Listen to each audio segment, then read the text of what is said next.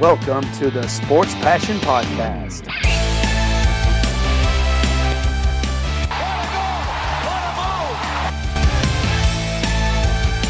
Oh, blocked by James! LeBron James with the rejection. And here's your host, Lars Marendorf. Einen wunderschönen guten Tag und herzlich willkommen zum Sport Passion Podcast. Es geht nach Norden in Richtung Kanada, aber noch nicht ganz. Wir sind immer noch in der Pacific Division und wir überschreiten jetzt die Grenze in den Bundesstaat Washington, also von Kalifornien durch Oregon durch nach Washington, den Bundesstaat, ganz wichtig, nicht in die Hauptstadt. Und wir reden über die Seattle Kraken und im ersten Drittel dieser Vorschau-Folgen gibt es ja immer so ein bisschen einen Rückblick auf die Teamhistorie der letzten Jahre. Also jetzt nicht Franchise-History. Bei Anaheim habe ich da eine kleine Ausnahme gemacht, aber ansonsten soll es eben so um die Entwicklung letzte Saison, vielleicht so ein bisschen Trends aus den vorherigen Spielzeiten gehen.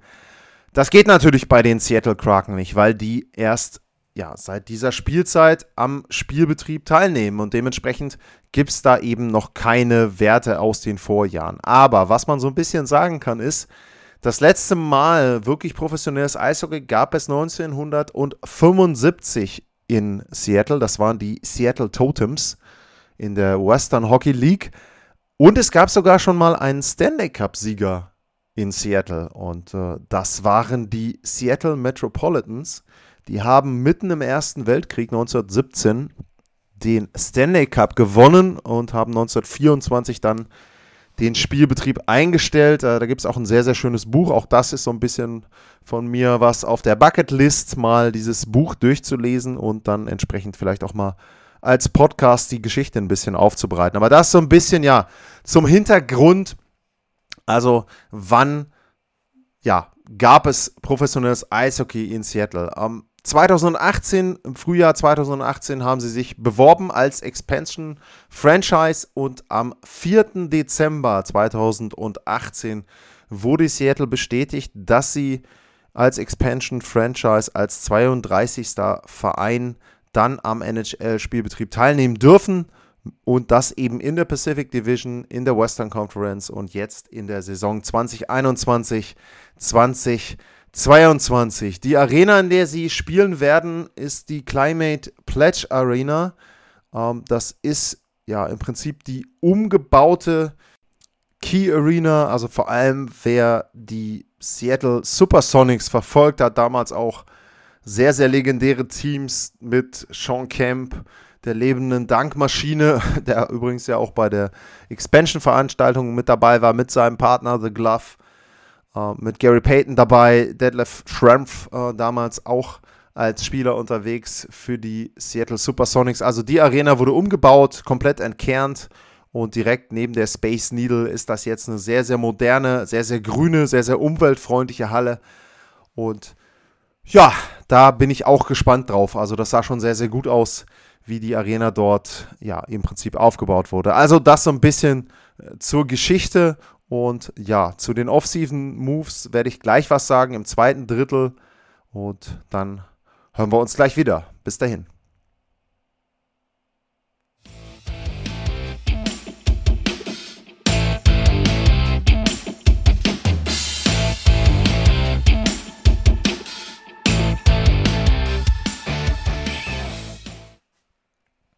Zurück beim Sport Passion Podcast und ich habe es gesagt, es geht jetzt in dieser Folge um die Seattle Kraken und natürlich auch um deren Offseason, wobei ich da ein bisschen auf die Folgen verweisen möchte, die ich aufgenommen habe. Waren ja insgesamt dann drei mit zentralem Thema Seattle Kraken, unter anderem dann auch mit Andy Eid, der für Seattle Sound of Hockey dort unterwegs ist, ein Interview. Also da habe ich schon sehr, sehr viel gesagt, auch zu den Spielern, auch zu dem, was sie gemacht haben, was sich seitdem so ein bisschen verfestigt hat bei einigen Experten und auch ein bisschen bei mir, wenn man sich dann auch den Kader so ein paar Mal angeguckt hat, ist so ein bisschen die Enttäuschung.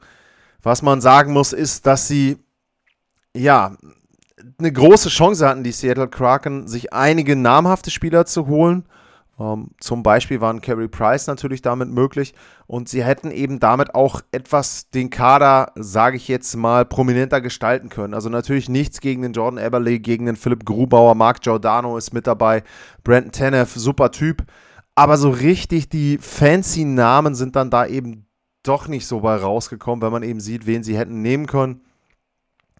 Und ja, ähm, auch die ganzen erwarteten Side-Deals haben nicht stattgefunden da kann man natürlich jetzt sagen, wahrscheinlich waren die anderen General Manager einfach cleverer als damals beim Vegas Expansion Draft. Vielleicht war aber einfach auch der Preis, den die Seattle Kraken, also Ron Francis, dann mit seinem Team haben wollte, ein bisschen hoch. Äh, das wird man wahrscheinlich nie oder zumindest nicht in den nächsten Jahren rausbekommen. Aber so ein bisschen ist so das Gefühl, dass äh, dieser Kader einen, ja, so unvollständig da lässt. Also, dass man da wirklich Chancen eben verspielt hat. Was man sagen kann, auch da sind sich die Experten einig, sie werden ein vergleichsweise eher defensiv starkes Team sein und werden da eben entsprechend dann äh, ja in der Lage sein, dort auch gut zu verteidigen. Natürlich haben sie ein tolles Torhüter-Duo mit äh, Philipp Gruber da als prominentesten zu nennen, wie seiner Trophy Candidate letztes Jahr. Aber da muss man dann eben auch schon ein bisschen genauer hingucken, warum war der seiner Trophy Candidate? Weil er natürlich eine der besten Verteidigungen vor sich hatte. Natürlich hat Philipp Gruber gut gespielt, gar keine Frage.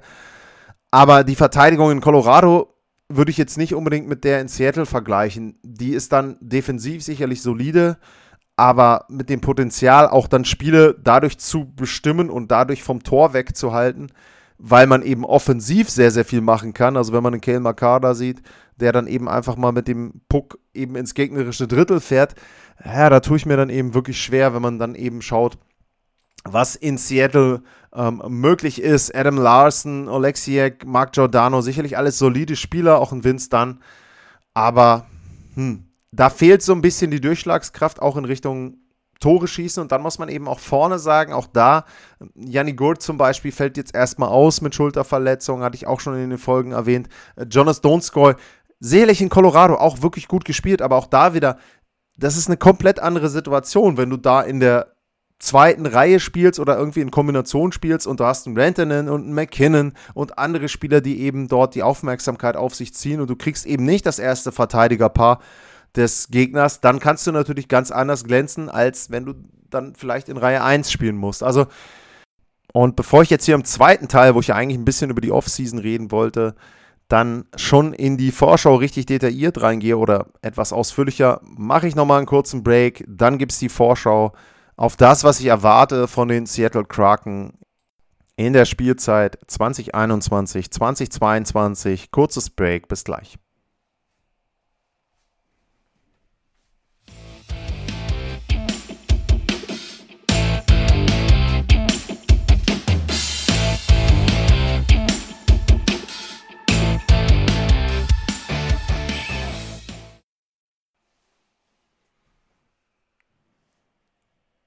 Und weiter geht's mit der Vorschau auf die Seattle Kraken. Und ich habe es eben schon erwähnt, also ich tue mir schwer damit, bei den Kraken Spieler zu finden, die wirklich viele Tore schießen können.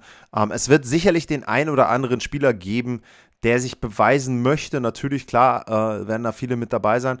Und äh, da wird es auch sicherlich Spieler geben, wo man sagt, hey, ähm, das sind eben Spieler, die jetzt die Chance nutzen. Vielleicht einen Brandon Tarnoff, ich weiß es nicht.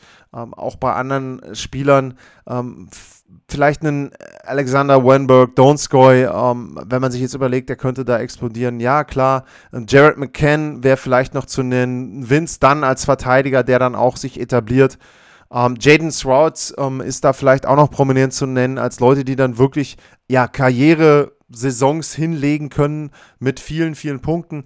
Ähm, aber wie gesagt, also es wird sehr, sehr schwer sein, glaube ich, dort jemanden zu finden, der die 30 Tore knacken kann. Sie müssen es als Verbund spielen. Sie müssen es anders spielen als die Vegas Golden Knights, glaube ich, damals. Das wollen sie wahrscheinlich auch. Ansonsten kann ich mir die Zusammenstellung dieses Kaders nicht so richtig erklären. Ein großes Thema, was vielleicht in der Saison noch kommen könnte und worauf ich so ein bisschen hoffe, ist, dass sie diesen Cap Space, den sie ja immer noch haben, ähm, die 8,3 Millionen sind es ja dann nur noch, also wenn man mir äh, heute Morgen, bevor ich mir das nochmal angeguckt habe, gesagt hätte, das wären jetzt irgendwie 15 Millionen, hätte ich das auch noch geglaubt. Aber es sind mittlerweile nur noch 8,3 Millionen mit den ganzen Deals, die sie dann abgeschlossen haben. Dass sie diese 8,3 Millionen irgendwie noch nutzen oder dass sie auch von den Spielern, die sie haben, dann doch nochmal jemanden abgeben und sagen, hey komm, Playoffs muss vielleicht nicht sein im ersten Jahr. Ähm, wenn ihr von uns einen Spieler haben wollt, der auch ganz gut drauf ist, dann ja, tauschen wir den, könnt ihr den gerne haben. Wir hätten gerne ein paar Picks dafür. Und ähm, da hoffe ich so ein bisschen drauf, dass sie sich da so ein bisschen interessanter noch machen. Ansonsten, wie gesagt, ich glaube, dass das für Philipp Grubauer eine sehr, sehr schwierige Saison sein wird. Chris Dridger, ja, die beiden sind sicherlich ein sehr, sehr gutes Torhüter-Duo. Ich wollte an der Stelle nochmal nachgucken. Es gab jetzt gerade das Torhüter-Ranking bei äh, ESPN. Oha, huiuiui, da haben sie sie auf drei gesetzt. Okay, ähm, ganz ehrlich, nee. Also das glaube ich nicht. Die Seattle Kraken auf drei beim Torhüter-Duo. Ich glaube, ähm, da hat sich, wir hatten den Artikel geschrieben, äh, Greg Wyszynski, okay. Ähm, ganz ehrlich, ich glaube, da lässt er sich so ein bisschen blenden, dadurch, dass äh, Grubauer für die Designer Trophy nominiert war. Ähm, tut mir echt leid, aber das kann ich mir beim besten Willen nicht vorstellen, dass die Seattle Kraken das drittbeste Torhüter-Duo haben werden. Ähm, Nee, äh, glaube ich nicht. Ähm, ich schätze sie eher so in Richtung, weiß ich nicht, Platz 7, 8, 9, 10, da irgendwo rein. Gut, ähm, vielleicht äh, schaffen sie das. Ich meine, ESPN ähm, hat ja das Eishockey jetzt wieder gekauft, überträgt die NHL und dementsprechend ähm, werden sie da vielleicht auch Inside-Infos haben, die wir jetzt noch nicht haben. Aber das kann ich mir wirklich nicht so richtig vorstellen. Kann ich mir aber mal aufschreiben und mal merken, äh, um da dann im Verlauf der Saison und vielleicht dann auch nach der Saison so ein bisschen drauf einzugehen. Und ähm, ja, dann schauen wir mal, äh, was dabei rauskommen wird, würde ich jetzt sagen. Auch aus bayerisch-grubauerischer Sicht dann. Und ansonsten, wie gesagt, es wird super sein in der Halle. Es wird toll sein zu sehen, wie die Fans dann da auf die ersten NHL-Spiele, Tore, Assists, Hattricks und was auch immer es da geben wird, reagieren. Das sind alles so Sachen, die sehr, sehr cool sind, wenn man dann so einen Anfang hat von einer Franchise, wo man wirklich weiß, okay, ich schreibe mich jetzt hier für immer in die Geschichtsbücher dieses Vereins rein. Also das ist ja auch nochmal eine riesen Motivation da für die Spieler. Ich glaube, die Seattle Kraken können die Playoffs erreichen, ähm, aber da wiederhole ich mich auch ein bisschen bei den Teams in der Pacific Division liegt es halt daran, die Qualität ist nicht besonders gut. Sie können Anaheim hinter sich lassen, sie können Los Angeles hinter sich lassen, die Sharks, ja, und dann kommt es ein bisschen drauf an, wie die anderen so spielen, ob es da Verletzungen gibt äh, in Calgary, in Vancouver. Und wir gucken mal.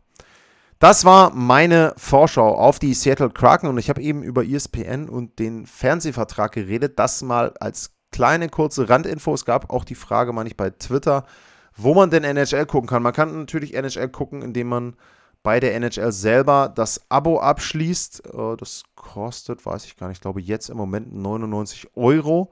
Aber es gibt einen guten Deal jetzt für alle, die die Sky haben. Nämlich im Prinzip müssen die eigentlich, glaube ich, nur Sky Sport haben, denn Sky hat sich sage und schreibe 300 NHL-Spiele gesichert. Also das ist nicht schlecht. Ähm, rund 300 Spiele pro Saison und das bis 2024, 2025. Also ja, äh, finde ich persönlich schon nicht schlecht. Muss man gucken, wie das so sein wird. Aber auch da, äh, es wurde hier schon hochgerechnet, das dürfte dann fast ein Spiel pro Nacht sein. Und natürlich werden die sich dann auch Spiele mit deutschen Spielern rauspicken. Philipp Gruber eben und Seattle Kraken werden da mit dabei sein. Also wirklich da für all diejenigen, die jetzt überlegt haben, ja, wo kann ich denn jetzt irgendwie NHL gucken? The Zoom macht es nicht mehr, überträgt es nicht mehr. Das ist insoweit schade, weil ich das da auch sehr, sehr schön fand und auch gut aufbereitet. Mal gucken, wie Sky das jetzt machen wird. Vieles wird da auf Englisch sein. Sollen wohl ein paar Spiele eben mit deutscher Beteiligung dann auch von deutschsprachigen Kommentatoren dort begleitet werden.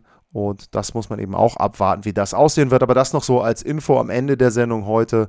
Was kann man machen, wenn man denn NHL gucken möchte? Wie gesagt, einmal direkt über die Liga und dann eben entsprechend jetzt anscheinend dann über Sky Deutschland und da eben schon recht ordentliche Anzahl an Spielen, die dort übertragen wird.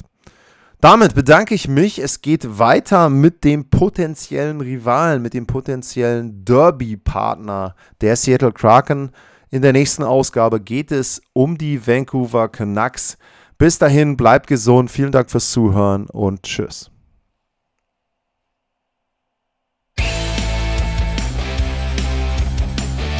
Sportliche Grüße. Das war's, euer Lars.